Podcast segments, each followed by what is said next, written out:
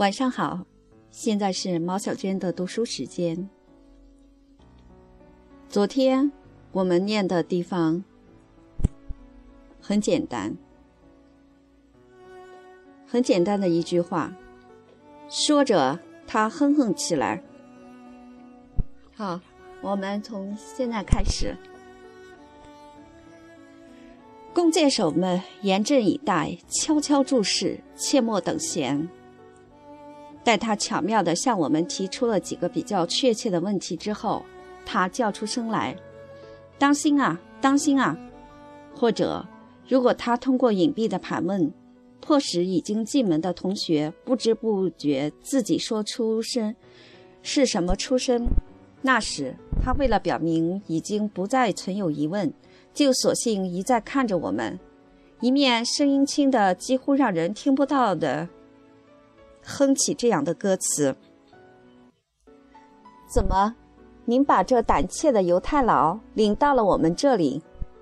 或者，乌奇伦，亲爱的山谷，我祖祖辈辈生息的地方？还可能是，是啊，我们是上帝优越的选优选的民族。我的外祖父的这类小怪癖，倒并不意味着对我的同学有任何恶意。”我的长辈之所以不喜欢布洛克，那是另有原因的。他一开始就招我的父亲讨厌。那回，我的父亲见他浑身湿透，关心地问道：“布洛克先生，外面变天了吗？是不是下过一场雨？我真不明白，晴雨表上刚才表明是晴天呀。”但他得到的回答却是：“先生。”我绝对无法奉告是否下过雨，因为我一向把物质的琐事置之度外，以至于我的感官已经不必告诉我晴雨之类的变化。布洛克走了之后，我的父亲对我说：“可怜的儿子，你的那位朋友是白痴，笑话，他居然都无法告诉我天晴或下雨，这真是有意思极了。他是呆子。”后来，布洛克又惹得我的外祖母不高兴，因为吃罢午饭，他说他有点不舒服。布洛克听罢，居然抽抽搭搭地抹起眼泪来。这怎么可能是真诚的呢？外祖母对我说：“因为他根本不认识我，要不然他是疯子。”总之，他让大家都不满意，因为那回他来吃饭迟到了一个半小时，而且身上溅满污泥。他不仅不道歉，反而说：“我从来不受天气变化和公认的时间分割的约束。我宁可规劝世人使用鸦片烟枪和马来亚和马来亚波刃和马来亚波刃短刀，但是对于使用钟表和雨伞这两件害处多得无以复加，而且市民气十足的庸俗工具，我一向是敬谢不敏的。”尽管如此，他本来还可以来我们家玩的。他固然不是我的长辈们希望我结交的朋友，他们后来也还相信他为我的外祖母身体不适而流下的眼泪未必是作假。但是他们凭本能，或者凭经验知道，我们的感情冲动对于我们随之而来的行动，以及对于我们的实际行为，并无多大的影响。尊重道德准则。忠于朋友，埋头干某项工作，切实奉行某一套制度，凡此种种的更牢靠的基础，尚有赖于盲目的习惯，而不是一时的冲动和空泛的热情。比起布洛克来，他们倒更希望我结交这样的朋友。这些人所能给予我的，不超过根据布尔乔亚的道德标准应给予朋友的限度。不会因为哪天多情多义地惦记起我，便送我一筐水果；也不会因为一时的感情冲动和凭空瞎想，为了让友谊所要求的义务的天平倾向对我们有利的一边，而不惜弄虚作假，使我蒙受更大的损害。我们的怨尤也难以把这些本质同他们对我们的要求截然分开。我的姑祖母就是一个榜样。他同他的一个侄女多年不和，根本不理他。但他并不因此而改变自己的遗嘱，仍旧把全部财产留给他，因为这是他最近的亲属，理应如此。不过，既然我喜欢布洛克，我的长辈就不愿扫我的兴。最让我大费脑筋、苦恼至极的问题，是我实在想不通，为什么米诺斯和帕西法埃斯的女儿之所以美，全在于这种美毫无意义。这方面的苦恼大大超过后来同他的交谈所带来的麻烦。虽然我的母亲认为那些交谈都是有害的胡言，我们家本来还可以接待他的，但有一次饭后，他斩钉截铁地向我保证，他曾经听到人家确凿无疑地说到我的姑祖母年轻时是位风流女子，从公开接受过人家的供养。正如他不久前对我所说，女人心目中只有爱情，谁都一样。他们尽管推拒，最终没有一个是攻不破的。这一信息后来对我的生活产生很大的影响，先是使我过得更加幸福，后来又让我落到更加不幸的地步。我忍不住把他的话都告诉了我的长辈，从此他们把他拒之门外。后来我在街上向他打招呼，他对我冷淡至极。但是关于贝克特，他的话倒一点不假。开头几天，作者的字里行间使我应该爱不释手的东西，并没有浮现在我的眼前，就像一首乐曲，你听得只顾心醉神迷，还来不及品出妙处。我读的那本小说虽已经同我难分难舍。但我误认为这兴趣只是由故事引起的，正如爱恋之初，你天天赶到某处某个娱乐场所去消遣，去会见那个女人，你当时还以为只是娱乐本身吸引你呢。后来，我注意到贝克特在一些地方爱用难得见到的，简直是古意盎然的词句，那几处形成一股和谐的暗流，一段含蓄的影子。从而使他的文风高雅起来，而且就在那些地方，他谈到了人生空虚的梦，美丽的形态流溢出滔滔不绝的激流，知心和依恋的折磨如何空泛徒劳而又甜蜜销魂，震撼人心的塑像如何把教堂的外观点缀得格外崇高。他用美妙动人的形象来表达一种对我来说全然新颖的哲理。那些形象可以说激起了竖形的齐鸣，在悠悠乐声的烘托下，形象更显得崇高。在贝格特的那些段落中，有一段我抽出来细细玩味，那是第三段或第四段吧。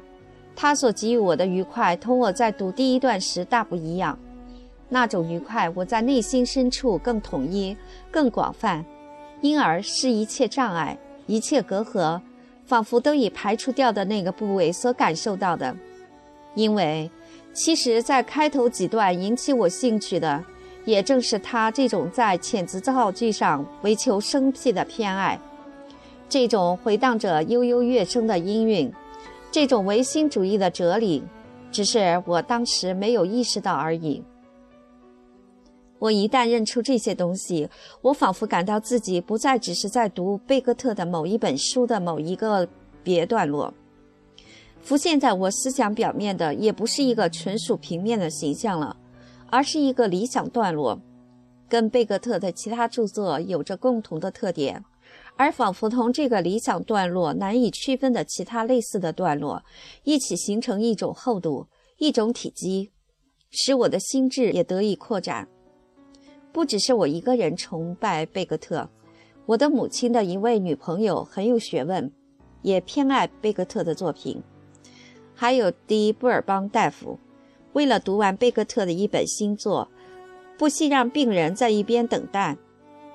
贝格特作品的风靡的种子是从迪布尔邦大夫的候诊室——贡布雷市街镇附近的一家花园中飞散开来的。当时还只是稀有的品种，今天已经风靡全球，欧洲、美洲乃至于穷乡小村，到处都见得到这支理想共同的花朵。我的母亲的女朋友，据说还有迪布尔邦大夫，对贝克特的著作中最为欣赏的东西，跟我之所好相同，那就是他字里行间那种行云流水般的旋律感，那种古意盎然的词句，还有一些尽管很简朴、很常用的词语短语，但是，他把它们放在显要的地位。从而仿佛有意表示出对他们的特殊的偏爱。总之，在哀怨的行文中插进一两个唐突的字眼儿，一种粗声粗气的语调，不用说，他本人也一定感到自己最感人的魅力正在于此。因为在他后来的几本书中，倘若赶上什么重要的真人真事儿，或者提到某一座著名教堂，他就中断叙述，插入祈求、呼号和滔滔不绝的祷告，让一股股这类的气息充分地得到发泄。而在他早期的著作中，这类气息始终是内在的，只由于表面的波动才泄露出一二分来。也正因为是半隐半现的，或许更柔美、更和谐。但毕竟人们无法确切地指出这一股股窃窃私语的气息是从哪里流出来的。作者得意之处，也正是读者激赏之时。我对那几段文字能背得滚瓜烂熟。当作者重新拾起叙述的脉络时，我还感到扫兴呢。有些东西的内在的美，我一直还看不透，例如松林、献血、巴黎圣母院、阿达里。或菲德尔，他每当讲到这些，他的绘声绘色的以形容，以绘声绘色的以形象来引爆那种美，来打动我的心扉。所以我感到宇宙之大，区区感官岂能窥全豹？倘若没有他的引领，天地间有多少方面是我的孱弱的感知所无从分辨的？我倒真希望听听他对于万物的见解。哪怕一种隐喻也罢，尤其是对于那些我或许有机会见到的东西，特别是法国的古建筑和某些滨海地区的风物，因为他在他的好几本书中一再提到它们，足见他认为这些事物中蕴藏着丰富的意味和丰美的丰富的美。可惜，他几乎对一切事物都讳莫如深的不予评述。我不怀疑他的见解一定同我的见解完全不同，因为他来自我正设法攀登上去的那个陌生的世界。我坚信我的种种思想在那位绝顶聪明的智者看来纯属冥顽不灵，所以我干脆统统推翻。可是有一天，我偶尔在他的一本书中发现了我过去也曾有过的想法。我的心一下子膨胀起来，简直好似有哪位天神大发慈悲，把那个想法归还给我，并宣布它是合情合理的、优美的。有时候，他书中某一页写的话，同我在失眠时夜里写给我的外祖母和母亲的信中意思完全一样。贝克特的那页文字，仿佛是放在我的那些信头上的提要汇编。甚至后来我自己开始著书的时候，有些句子我总觉得不够精当，下不了继续写的决心，我就从贝克特的书里去寻找等同的写法。只有在他的作品中找到之后，我才会感到高兴。等到我自己营字造句，一心想让行文恰如其分地反映出我的思想捕捉到的内容。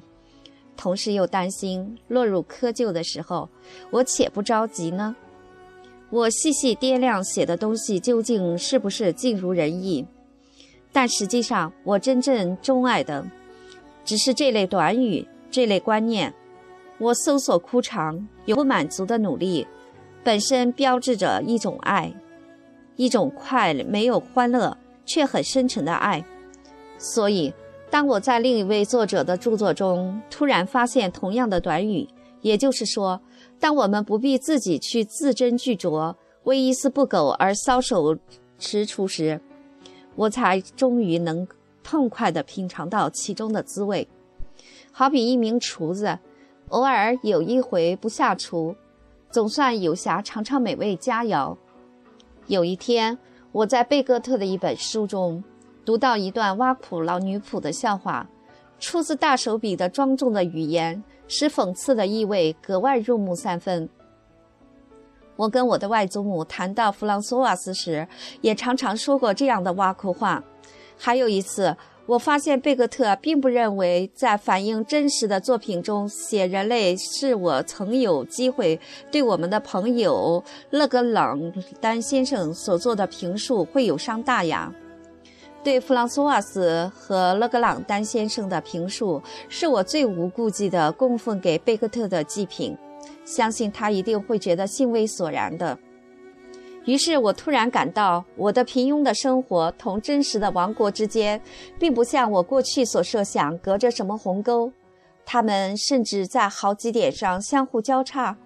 我有了信心，高兴地像伏在久别重逢的父亲怀里似的伏在书上哭起来。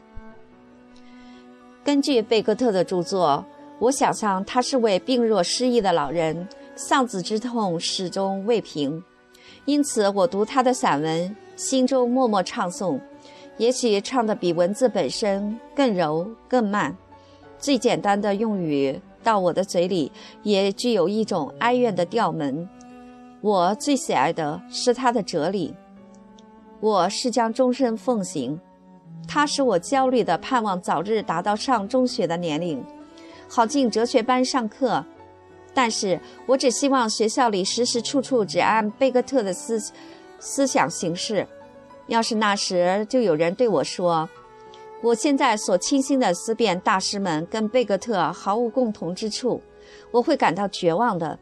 正如一位坠入情网的人，本打算终身不变心的只爱一人，人家却预言他将来会另有几位情妇。有一个礼拜天，我正在园中读书，被斯万的来访打断：“你读什么呢？”能给我看看吗？哟，贝克特写的，谁跟你提到他的作品的？我告诉他是布洛克。哦，对了，我有一次在这里见到过这个男孩子，他长得跟贝里尼画的穆罕默德二世一模一样。哦，像极了，同样是弧形的眉毛、弯曲的鼻梁和隆起的颧骨。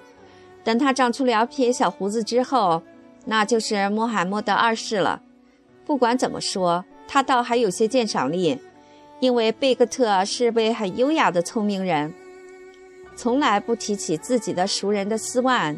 发觉我对贝克特如此钦佩，便出于好心为我破了一次例，说道：“我跟他很熟，要是让他在你的书的扉页上写点什么能使你高兴的话，我倒是可以为你请他题词的。”我不敢接受他的好意，只是问了斯万好些有关贝格特的问题。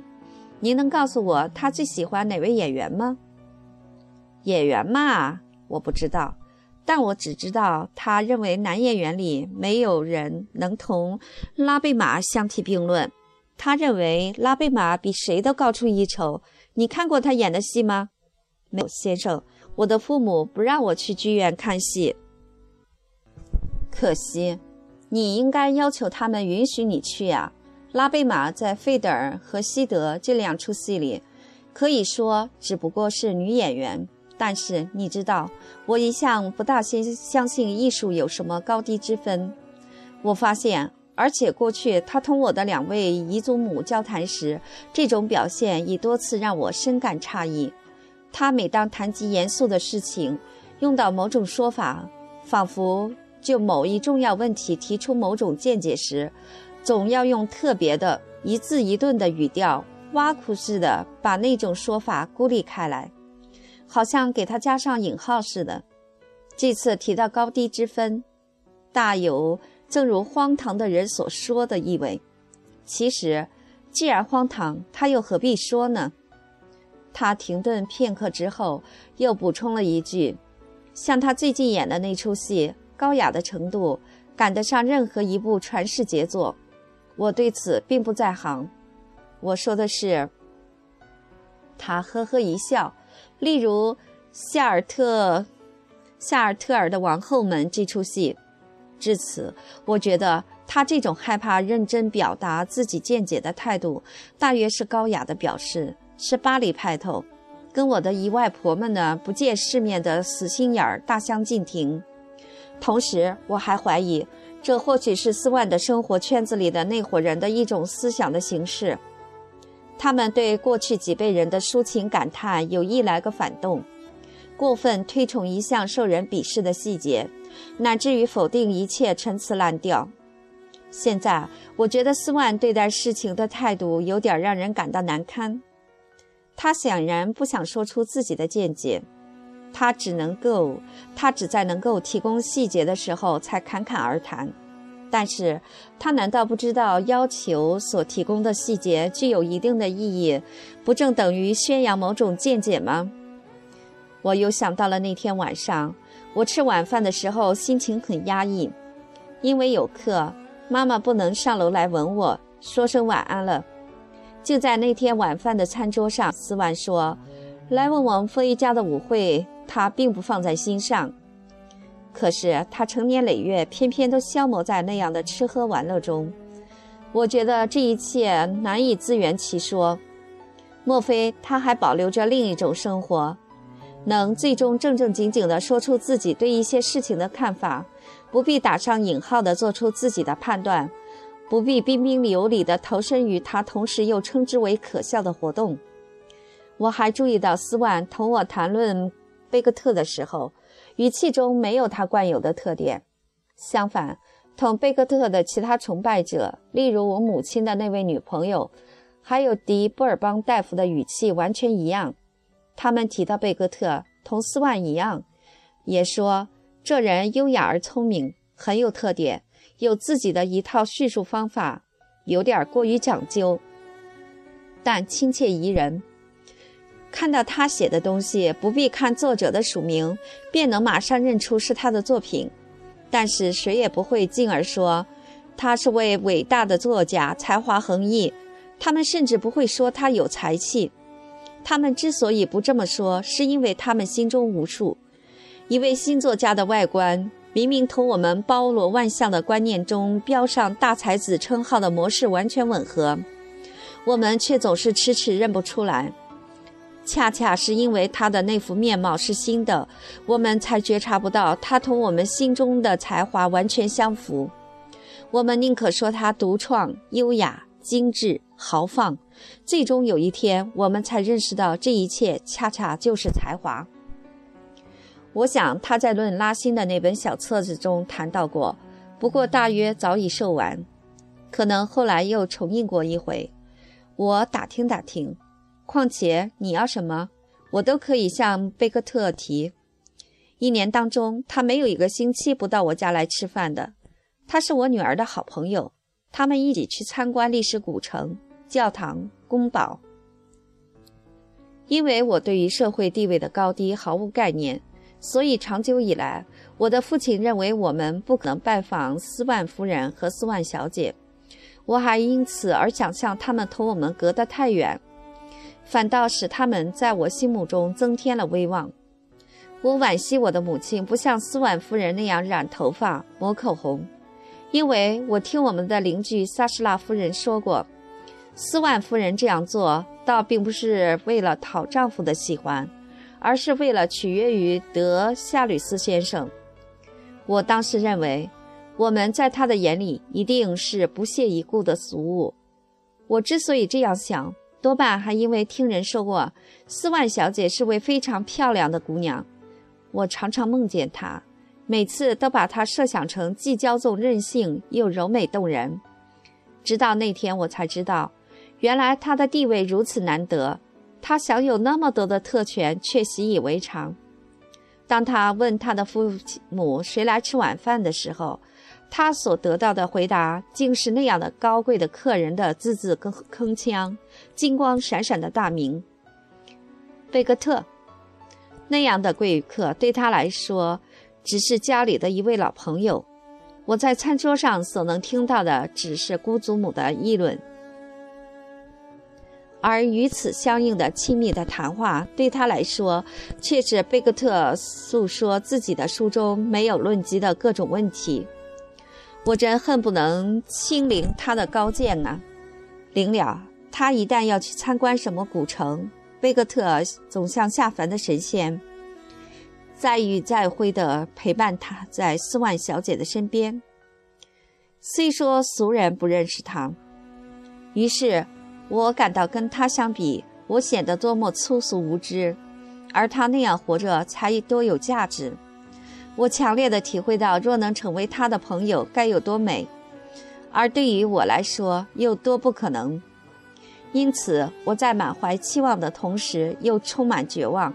现在，我一想到他，常常若有所见的看到他站在教堂前面，为我讲解塑像的意义，而且还面带我嘉许的微笑。而且还面带对我嘉许的微笑，把我作为他的朋友介绍给贝格特。各地大教堂在我的胸中引发出的种种优美的思绪，法兰西岛起伏的丘陵和诺曼底省坦荡的平原的妖娆风光，都以自己美丽的风采反射到我所构思的斯万小姐的形象上来。我真是一心只求爱上他了。为了产生爱情。必须有许多条件，其中最必不可少，也是最不费周折的要求，就是相信爱情能使我们进入一种陌生的生活，成为其中的一部分。即使自己称以貌取人的妇女，也能在她所看重的那个男人的身上发现一种特殊生活的气息。所以，他们爱军人，爱救火队员。因为他们的制服使他们的外貌显得更可亲些。女士们认为，在盔甲之下能吻到一颗与众不同、勇于冒险、侠骨柔肠的心。一位少年君主，年轻的王储，并不需要有端正的相貌，却能在他所访问的国度赢得最令人羡慕的艳福。而对于一位普通的情场老手来说，五官端正也许是必不可少的条件。我礼拜天在花园里读书，我的姑祖母是无法理解的。一星期七天，唯独那天是不准做任何正经营生的，所以她不做针线。平时她又会对我说：“怎么，你又在看书消遣了？今天又不是星期天。”他给“消遣”这个字眼儿加进了孩子气和浪费时间的含义。我在读书的当口，我的姨妈莱奥尼正一面同弗朗索瓦斯聊天，一面等待欧拉里来访。姨妈告诉弗朗索瓦斯说，她刚才看见古比尔太太走过，没有带雨伞，穿的是那身从前在夏多丹做的丝绸长裙。倘若黄昏前她还有不少路要走的话，那身裙子恐怕要挨雨淋了。可能吧，可能吧，意思是不见得吧。弗朗索瓦斯说，以免断然排除天色好转的可能性。你看，姨妈拍了拍脑袋说：“这倒提醒了我，我还没有打听到他是不是在领圣体之后才赶到教堂的呢。”待会儿我得问问欧伊拉欧拉里，弗朗索瓦斯，你看这钟楼后面的那团乌云，瓦片上的那点阴阳怪气的阳光，肯定天黑之前要下场雨，不可能就这样下去。天气太闷热了，雨下得越早越好，因为只要暴雨下来，因为只要暴雨不来，我喝下去的维西圣水。也就能堵在胸口，难以消化。我的姨妈最后又补充这么一句：“总的说来，她巴望维西圣水早早消化的急切心情，大大超过唯恐古比尔夫人裙子淋湿的担心。可能吧，可能吧。你知道，广场上要是下起雨来，可是没有什么地方好躲避的。怎么都三点钟了？”我的姨妈脸色发白，突然叫出声来。这么说，晚岛都开始了，我居然忘了服用蛋白酶。我现在才明白，怪不得维西圣水堵在胸口下不去呢。说着，他急忙扑过去，抓起一本紫丝绒封面、切口烫金的祈祷书，匆忙间把夹在书里标出节日祷文那几页的几张镶有发黄的纸花边的书签掉了出来。我的姨妈一面咽下蛋白酶，一面开始以最快的速度诵读经文。对其含义，她多少有点糊涂了，因为她心神不定，不知道服用维西圣水之后，隔了那么久才服用蛋白酶，还能不能赶上药力，让圣水早早消化。都三点钟了，时间过得真快，简直不可思议。窗户上好像有什么东西碰了一下，接着又像有人从楼上的窗子里撒下一把沙子，簌簌地往下落。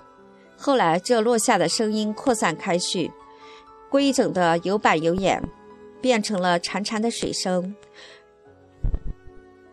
层层丛丛地响起来，像音乐一般，散成无数小点，到处盖满。下雨了。瞧，弗朗索瓦斯，我怎么说来着？下了。我觉得好像花园的门铃响了，快去看看，这种时候能有谁来？弗朗索瓦斯回来说：“是阿梅代夫人，我的外祖母弄响的门铃。她说她要出去散散步，雨可是下得很大。我并不感到意外。我的姨妈两眼朝上一翻，说道：‘我一直说她的精神跟大家不一样。’”在这样的时候，我倒希望往外跑的是我，而不是他。阿梅戴夫人总是同别人截然相反。弗朗索瓦斯客气地说：“算是留点余地，以便单独跟别的佣人在一起时，一起的时候，好说他认为我的外祖母有点神经病。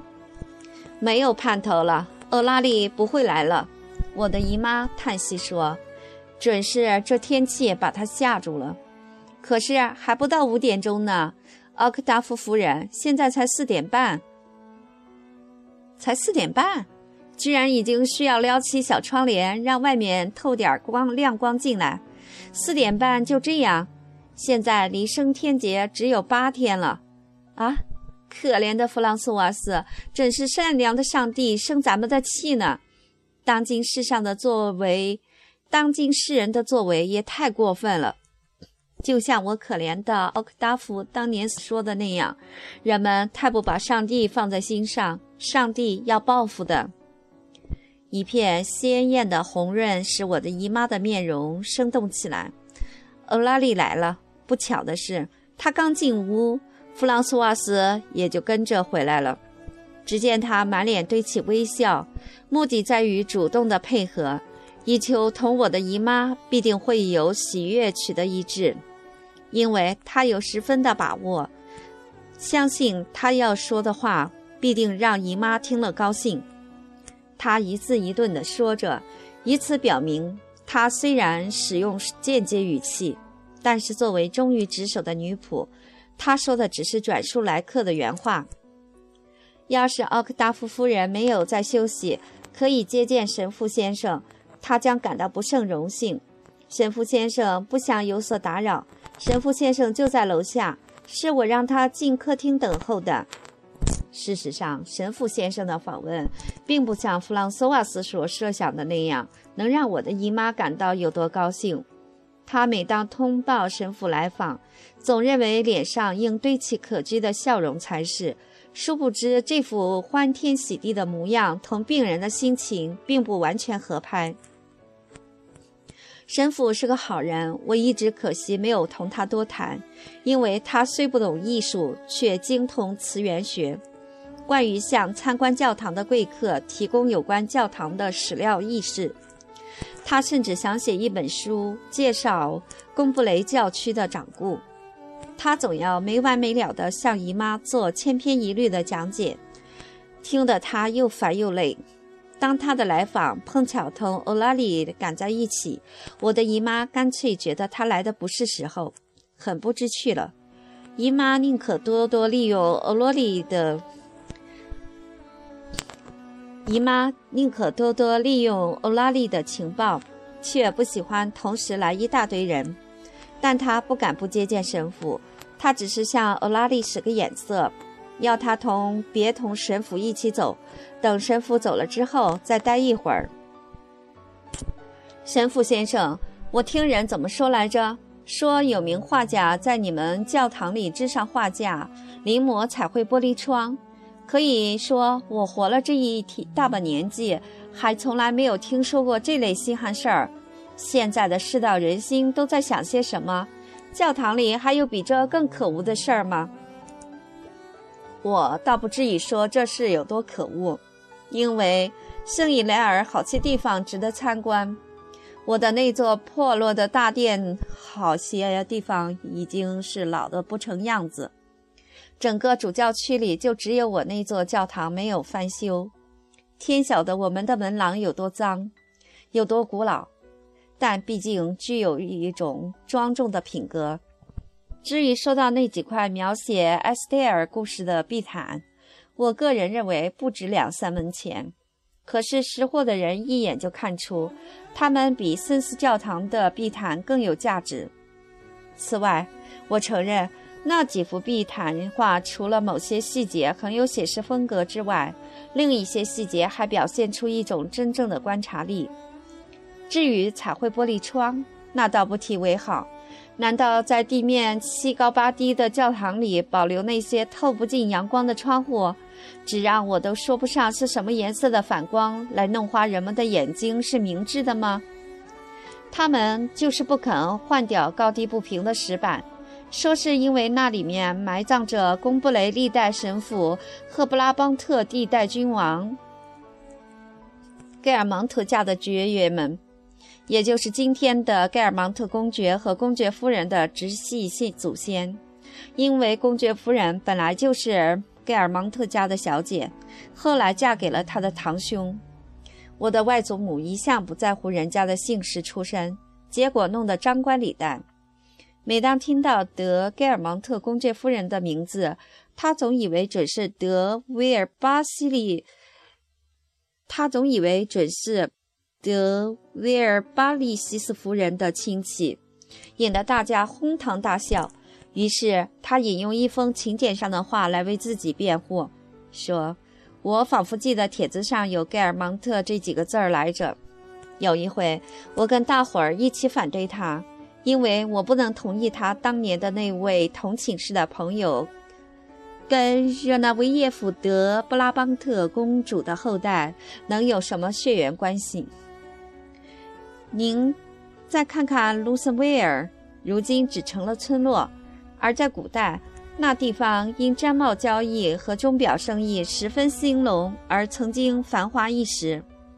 我对卢森威尔这一词名、这一地名的由来没有把握，我主观地认为它的本名卢威尔（红城）同夏多鲁的词源“红宝”相仿，但这是后话，以后再说。现在把话说回来。那儿的教堂倒有非常华丽的彩绘玻璃窗，几乎全都是新的。那幅气宇不凡的路易菲利普性架贡布雷，其实应该装在贡布雷教堂的窗户上才更为合适。有人说，那幅巨作赶得上鼎鼎大名的夏尔特尔大教堂的彩绘大窗。就在昨天，我还见到过贝斯比埃特大夫的兄弟。他是这方面的行家，他认为那是幅上等精品。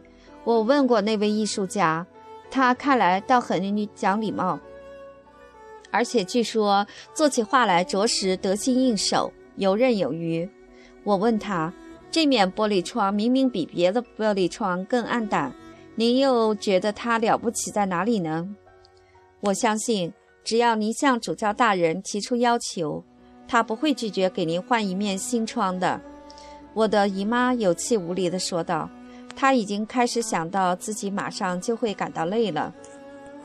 亏您还指望他呢，奥克达夫夫人。神父答道：“就是主教大人专为那面倒霉的玻璃窗说好话。他考证下来，窗上画的是热那维耶夫德布拉邦特的直系子孙。”盖尔芒特家的一位人称“坏家伙”希尔贝的爵爷，正得到圣伊莱尔降恩赦罪。热那维耶夫德布拉邦特原本是盖尔芒特家的千金，可是我怎么不知道画里面有圣伊莱尔呢？怎么没有？在彩窗的角上，您没有注意到有个穿黄色长袍的贵妇人吗？啊，那就是圣伊莱尔。您知道，在有些省份，人们称它为圣伊里安、圣埃里安；在如拉省，还有人叫它圣伊里呢。那些得到的古人的名字，往往以讹传讹，出现好几种叫法。圣伊拉利乌斯这个地方衍生出来的这个大大走了样的称呼，还不算是出格的呢。好心的欧拉利亚，就拿您的保护神，就拿您的保护神圣欧拉里来说吧。您知道他在勃艮第人称呼什么？他们干脆叫他圣埃洛西，圣埃洛亚。女圣人变成了男圣人。您看见没有？等您死后，人家就会把您说成是男人。神父先生总有词儿来挖苦人。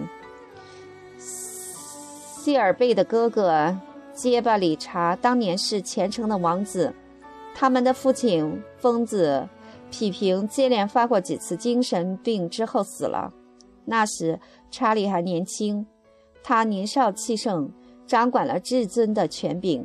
心目中毫无法度。倘若有什么地方看到有谁的长相不合他的心意，他就下令把那个地方的男女老少统统杀尽。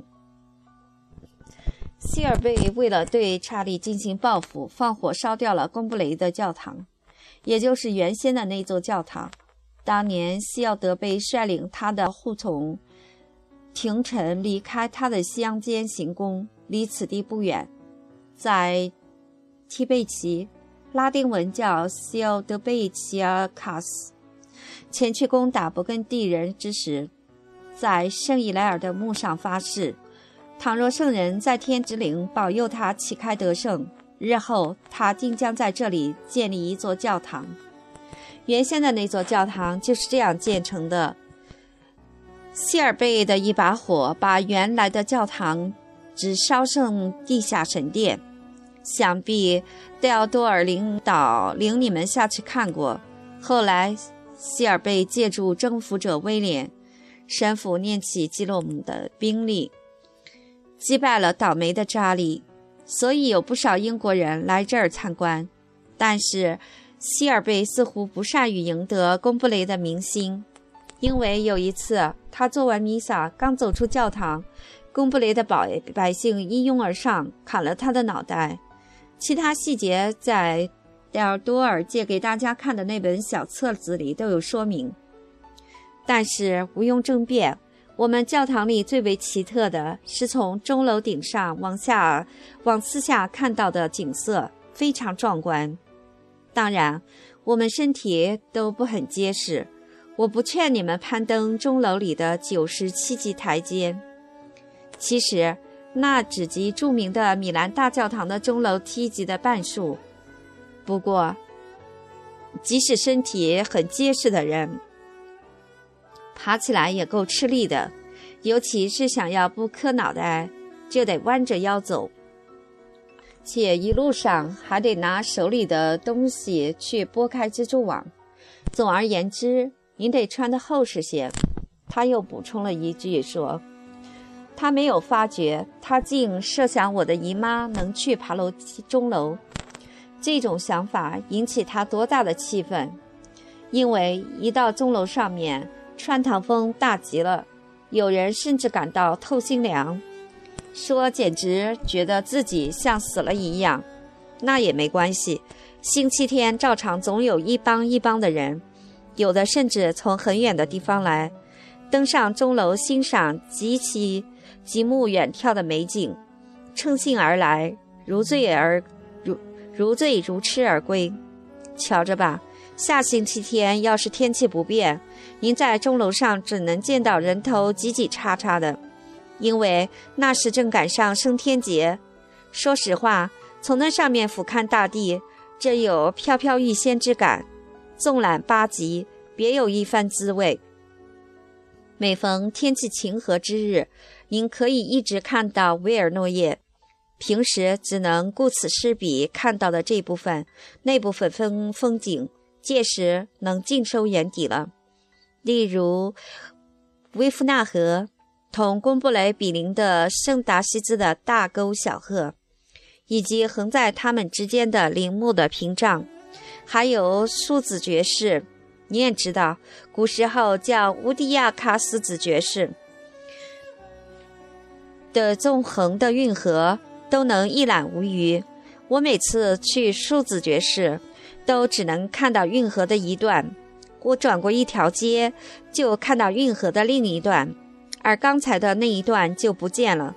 我虽然在脑子里想把两段运河联系在一起，却收效不大。从圣伊莱尔钟楼望去，却是另一番景象。整片河网呈现在眼前，只是运河里的水看不出来，仿佛几道大缝把市镇切成几块儿，就像已经切开的面包似的。一块块虽仍挨在一起，但彼此都已分开。最好是您能分身有术，既在圣伊莱尔钟楼上，同时又置身于舒子爵士。神父的喋喋不休使我的姨妈累得难以支撑，以至于她刚刚告辞，我的姨妈只好把欧拉里也随即打发走了。听我说，可怜的欧拉里，他声音微弱地说着，同时伸手拿过钱包，掏出一枚硬币。您祈祷的时候别忘了我。哟，奥克大夫夫人，我真不知道该怎么办才好了。您是知道的，我又不是为了这个才来看您的。”欧拉里不无埋怨地说道。他每次都跟头一回似的，总显得那么为难，那么尴尬，还挺不乐意。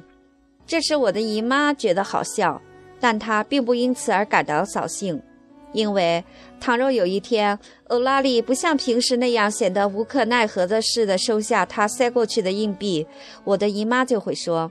真不知道欧拉里今天怎么了。我今天并没有少给他，怎么不高兴？我认为他没有什么不满足的。弗朗索瓦斯叹了口气说：“我的姨妈无论送给她和她的孩子什么东西，她都看作是不足挂齿的小费。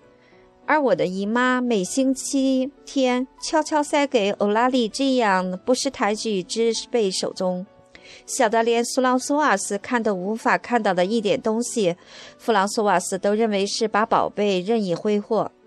他倒并不希望我的姨妈把赏给欧拉里的钱赏给他，他但愿我的姨妈能把钱自己留着就行了，因为他知道主人若有钱，仆人在别人的心目中地位也高些，显得光彩。他弗朗索瓦斯在贡布雷、在舒子爵士以及在别的地方之所以大名鼎鼎、面上有光，皆因为我的姨妈拥有许许多多的农庄。本堂神父又经常来访，而且一来就聊上半天。再加上我的姨妈平时饮用维西泉水的瓶数，在这一带可算作首屈一指。弗朗索瓦斯精打细算。都只为我的姨妈着想，他若经管这份产业，这恐怕是他梦寐以求的美差。他就会像母亲一样的不讲情面，不许外人染指，保管好家当。他知道我的姨妈手松得不可救药，动不动就给人家东西。要是给有钱人送礼，倒也罢了，他还不至于认为算得上什么大错。也许他想。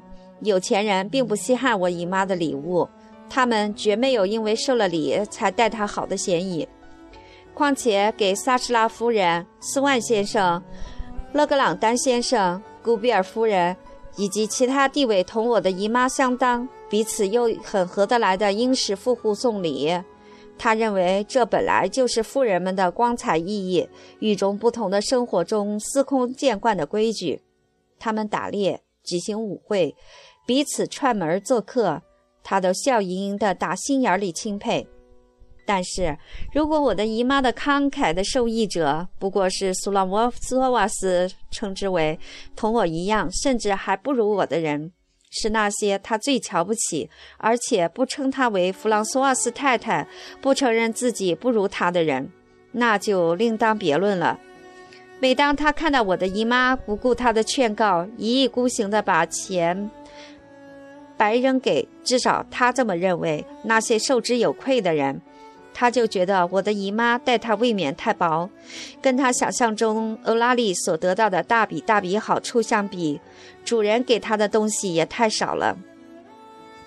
据他设想，欧拉利单凭每次来访所得的赏钱，若想置份家当，贡布雷附近没有一处庄园他不能轻易买下的。事实上，欧拉利对弗朗索瓦斯的巨额私房钱也做了同样的估计。平常，欧罗拉欧拉利一走，弗朗索瓦斯就不怀好意地估算他的赏钱总数。他既恨他，又怕他。他在时，他认为自己不能不配笑脸；他一走，他便立即恢复常态。的确，那时候他绝不直呼其名提到他，而是嚷说这些古代女预言家箴言录里的话，或者引用具有普遍意义的格言。例如《圣经传道书》里的格言，其用意我的姨妈一听就明白。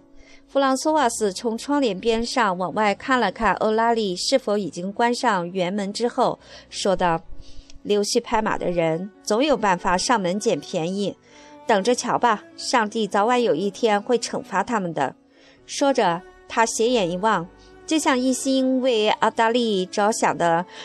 若阿斯在含沙射影地说：“恶人的幸福像湍流，转眼即逝。”但是神父也来凑热闹，在没完没了的絮叨把我的姨妈精力耗尽之后，弗朗索瓦斯随欧拉利走出房门，说道：“奥克达夫夫人，我也走了，您好好休息。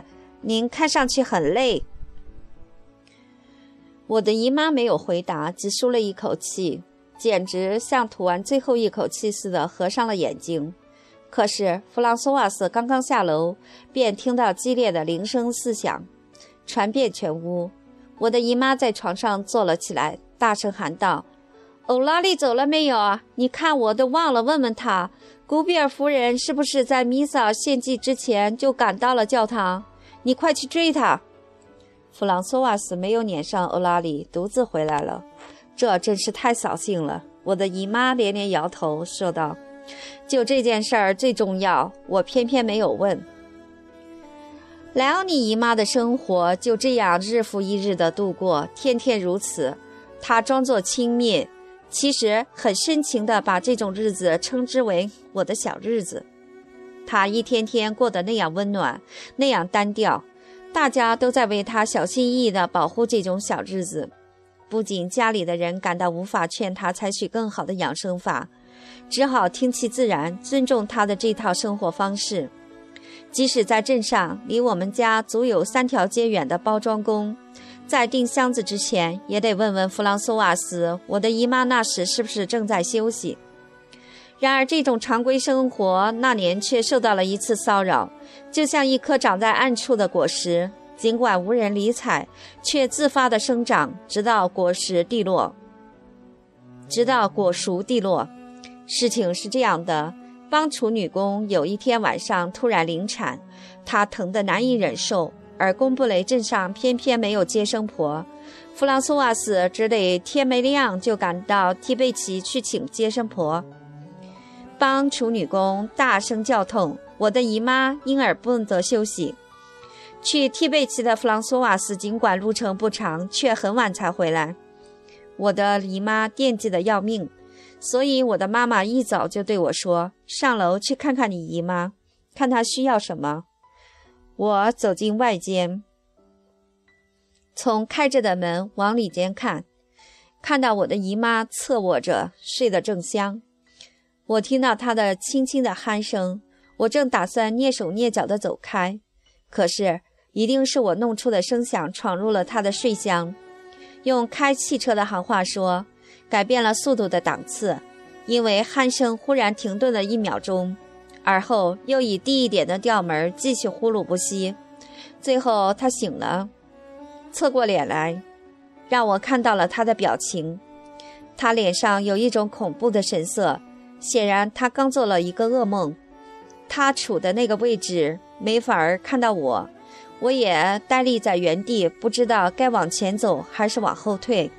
但他显然已经恢复现实感，认识到刚才吓坏了他的幻觉实际上是假的。